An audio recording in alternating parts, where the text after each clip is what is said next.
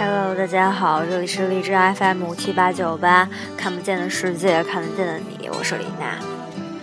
今天为大家继续读《万物简史》第十一章马斯特马克的夸克。一九一一年，一位名叫 C.T.R. 威尔逊的英国科学家，经常爬到本尼维斯山顶去研究云层的构造。这座山位于苏格兰，以潮湿闻名。他突然想到，肯定还有一种比较简单的方法。回到剑桥大学的卡文迪许实验室以后，他建起了一个人的公云室。一种简单的装置，它在里面可以冷却和湿润空气，在实验室现有的条件下创建一个说得过去的云层模型。那个装置运转良好，而且还有个意外之处的好处：当威尔逊使一个阿尔法粒子加速通过云室制造人工云团的时候，它留下一条明显的轨迹，很像一架飞过的飞机留下的凝迹。他刚刚发明了粒子探测器。提供了令人信服的证据，证明亚原子粒子确实存在。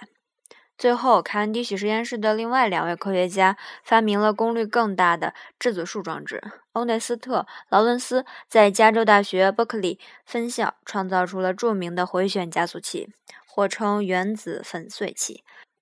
这类设备在很长时间里就是这么称呼的。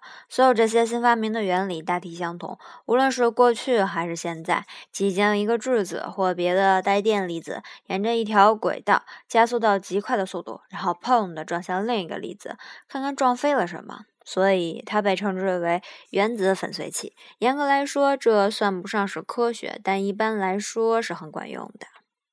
随着物理学家建造越来越大、越来越雄心勃勃的机器，他们开始或推断出似乎永无穷尽的粒子或粒子族、派介子、缪介子、超子、介子、K 介子、希格斯玻色子、中间矢量玻色子、重子、超光速粒子。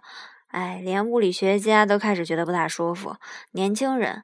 当有个学生问恩里斯·费米某个粒子的名字的时候，他回答说：“要是我记得清这些粒子的名字，那我早就当上植物学家了。”今天，加速器的名字听上去有点像是费兰什·戈登用于打仗武器——超级质子同步加速器呀，大型正负电子对撞机呀，大型强子对撞机啊，相对论性重离子对撞机啊，使用的能量是如此之大。它们可以用粒子激活到这样的状态：一个电子在不到一秒的时间里，沿着七公里长的隧道击打四万七千圈。人们担心科学家们在头脑发热的时候，会在无意之中创造一个黑洞，甚至所谓的奇异夸克。从理论上来说，这些粒子可以与别的亚原子粒子相互作用，产生连锁反应，完全失去控制。要是你现在还活着在看这本书的话，说明那种情况没有发生。寻找粒子需要集中精力。粒子不但个儿很小，速度很快，而且转瞬即逝。粒子可以在短达十的负二十四次方秒时间里出现和消失。连最缺乏活力和不稳定的粒子存在的时间也不超过十的负七次方秒。有的粒子几乎捉不到，每一秒钟就有一万亿亿亿个微小的、几乎没有质量的中微子抵达地球。括弧大多数是太阳的热核反应辐射出的。括弧结束。实际上，径直穿过这颗行星以及上面的一切东西，包括你和我，就仿佛地球并不存在。为了捕捉几个粒子，科学家们需要在地下室，通常是废矿井里，用容器盛放多达五万七千立方米的重水，因为这种地方受不到其他类型的辐射干扰。在非常偶然的情况下，一个经过的中微子会砰的撞击水里的一个原子核，产生一丁点儿能量。科学家们统计这些一丁点儿，以这种方法逐步了解宇宙的基本性质。一九九八年，日本观察人员报告，中微子确有质量，但是不大，大约是电子的一千万分之一。如今寻找粒子真正要花的是钱，而且是大量的钱。在现代物理学中，寻找东西的大小与所需设备的大小往往有意思的形成反比关系。欧洲核研究组织简直像个小城市，它地跨法国和瑞士边境，有三千名雇员，占地几平方公里。欧洲核研究组织有一排比埃菲尔铁塔还要重的磁铁，周围有一条大约二十六公里长的地下坑道。詹姆斯·特雷菲尔说：“击碎原子倒还容易，每次只要把日光灯开，然后击碎原子核，就需要大量金钱和大量的电力了。把粒子变成夸克，即构成粒子的粒子，就需要更多的电和更多的钱，几万亿瓦电和相当于一个中美小国的预算。”欧洲核研究组织的一台新的大强子对撞机定于2005年开始运转，它将产生14万亿瓦的能量，建设费超过15亿美元。然而，这两个数字与那台超级超导对撞机本来所能产生的能量和所需的建设费用相比，那简直小巫见大巫。二十世纪八十年代，德克萨斯州附近开始建设一台超级超导对撞机。然后本身与美国国会发生了超级对撞，结果很不幸，现在永远建不成了。这台对撞机的意图是让科学家们重建尽可能接近于宇宙最初十万亿分之一秒里的情况，以探索物质的最终性质。该计划要把粒子甩进一条八十四公里长隧道，获得实在令人吃惊的九十九万亿瓦能量。这是个宏伟的计划，但建设费用高达八十亿美元。后来又增加到了一百亿美元，每年的运行费用还要再花上几亿美元。这也许是历史上把钱倒进地洞的最好例子。美国国会为此花掉了二十亿美元，然后在建成一条二十二公里长的隧道以后，取消了这项工程。现在，德克萨斯人可以为拥有一个全宇宙代价最高的地洞而感到自豪。我的朋友，价值连城的堡垒作者杰夫·杰恩对我说：“那实际上是一大片空地，周围布满了一连串失望的小城镇。”超级对撞机化为泡影以后，粒子物理学家们的眼界放低了点儿。但是，即使比较一般的项目的成本，也可能相当惊人。要是与呃几乎任何项目相比的话，有人建议在南达科他州莱德的一座废矿。霍姆斯特克矿建个中微子观察站，其成本就高达五亿美元，还不算每年运转费用，而且还要花二点八亿美元的一般改建费。与此同时，伊利诺伊州费尔米莱布的一个粒子加速器，仅更新材料就要花费二点六亿美元。总之，粒子物理学是个花钱很多的事业，但又是个收获巨大的事业。今天，粒子的数量已经大大超过一百五十种，还有一百种左右被怀疑存在。但不幸的是，用理查德·费曼的话来说，很难搞清所有的这些粒子的关系。大自然要它们干什么？彼此有什么联系？每打开一个盒子的时候，我们总是发现里面还有一个紧闭的盒子。有的人认为存在超光速粒子，其速度超过光速；有的渴望找到引力子，引力的根子。我们刨根问底的已经刨到了什么程度，现在还很难说。卡尔萨根在《宇宙》一书中说：“要是你钻进一个电子深处，你会发现它本身就是一个宇宙。即使你回想起二十世纪五十年代的那些科幻故事，里面大量小得多的别的粒子组成了相当于当地的星系和较小的结构，它们本身就是下一层次的宇宙。如此永远下去，一个逐步往里推进的过程。宇宙中的宇宙将无尽头，往上也是一个样。”对于我们大多数人来说，这是个不可想象的世界。如今，即使看一本有关粒子物理学的初级指南，你也必须克服语言方面的重重障碍。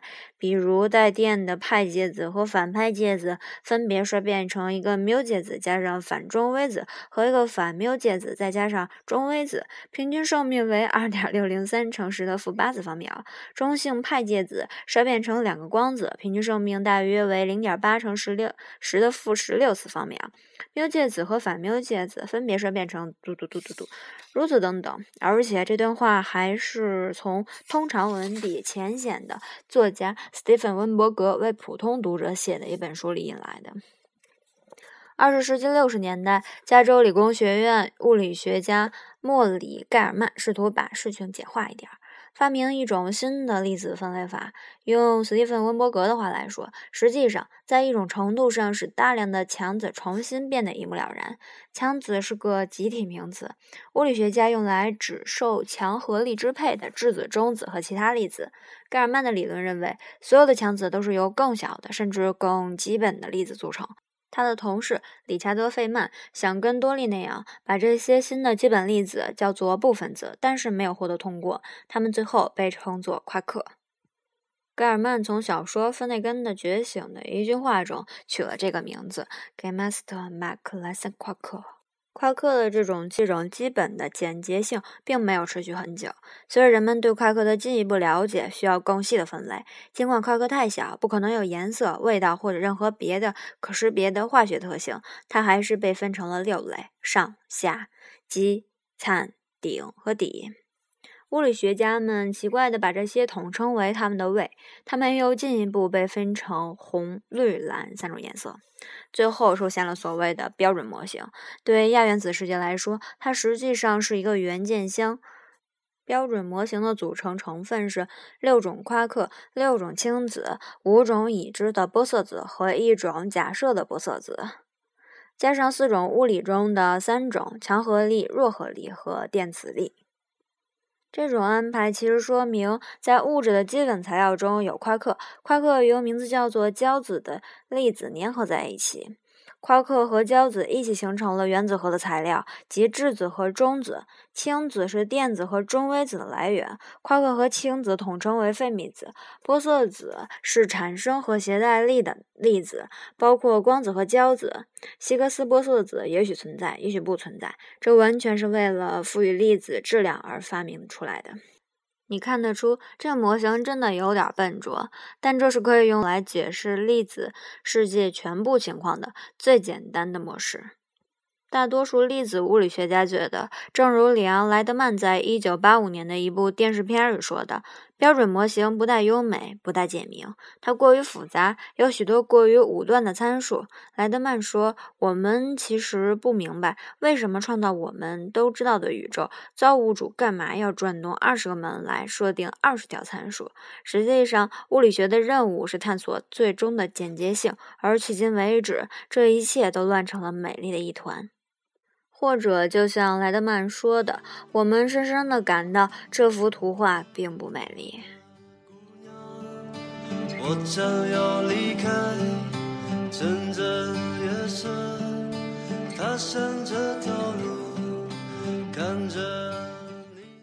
今天最后再跟大家说一点点别的。白天的时候看见北京卫视还是什么台，在演北京安定医院的里面的精神病人的故事。大家有兴趣的话可以看一下啊，然后。哦，要跟大家说一下美国恐怖故事，不知道你们看过没有？我觉得超好看。它虽然说叫是美国恐怖故事，但是其实并不是特别恐怖，反而告诉大家很多我们应该去反复了解和理解和反思的一些思想，比如。啊，第一个是凶宅，是我好多年以前看的，已经大概忘忘记了。反正那个是，的确是讲恐怖故事的。第二个是疯人院，疯人院挺好看的，是讲一个记者为了调查里面的一些事而被精神病院里面的那个工作人员给害了，把他当成精神病人，一直在那个里面。然后故事里面讲了关于好多精神病人的事儿，还有怎么把一个根本不是精神病患者的人变成精神病的故事。嗯，第三个讲的是女巫团，女巫团就是好多女孩都会一些法术吧，嗯，有一些血腥的。但是也不恐怖，我觉得他是在告诉人们，有一些很特别的呃群体是需要被大家重视、保护和关心照顾的。还有第四个讲的是畸形秀，嗯，全都是比较畸形的人，比如说两个头啊，或者是浑身长毛的呀，或者是胳膊是那种企鹅状的，或者是就是天然傻的那种模样的，啊，很多种吧，还有什么钳子手的各种畸形，我觉得也不是说特别恐怖。也是在说这么样一个群体需要被大家重视，嗯，好像好像又出五了，我还没看，嗯，《疯人院》大家如果感兴趣的话可以看一下，还有继续能坚持并且喜欢《万物简史》的同学，呃，加以鼓励，谢谢你们的支持，今天到这里，拜拜。家。